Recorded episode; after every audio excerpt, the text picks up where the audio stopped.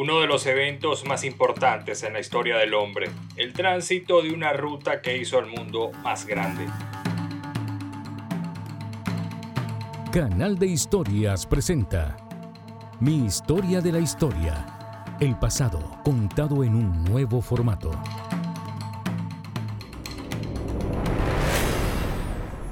El siglo XV, un genovés de nombre Cristóbal Colón tuvo la intención de hallar una nueva ruta que permitiera transitar el océano y acortar el trayecto hasta las Indias. Colón elaboró un proyecto para buscar apoyo. Una de las premisas principales era la redondez de la Tierra y la posibilidad de llegar a Oriente navegando hacia Occidente. Tocó las puertas del rey de Portugal infructuosamente, lo hizo también con los reyes católicos de España. No hubo aceptación inmediata para apoyar el viaje.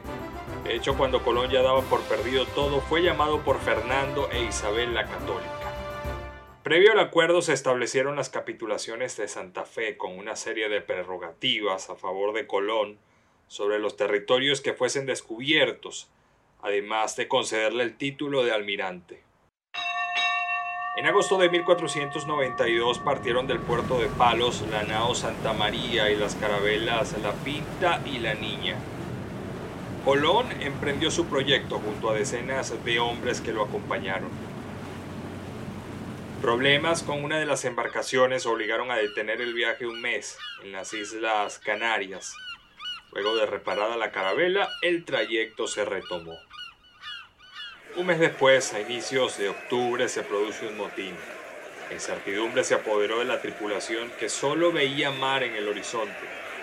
Colón continuó en su afán por llegar a las Indias a través de Occidente. Desde la carabela La Pinta, la misma que tardó un mes en ser reparada en las Islas Canarias, desde esa embarcación surgió la voz del marinero español Rodrigo de Triana, gritando tierra a la vista. El 12 de octubre de 1492, Colón y sus hombres llegan a lo que hoy es una de las pequeñas islas de las Bahamas. El genovés pensó que había llegado a las Indias. Colón en América fue el comienzo de una nueva etapa en la historia mundial. Las historias y las culturas apartadas geográficamente cambiaron su rumbo. Canal de Historias presentó Mi historia de la historia. El pasado contado en un nuevo formato.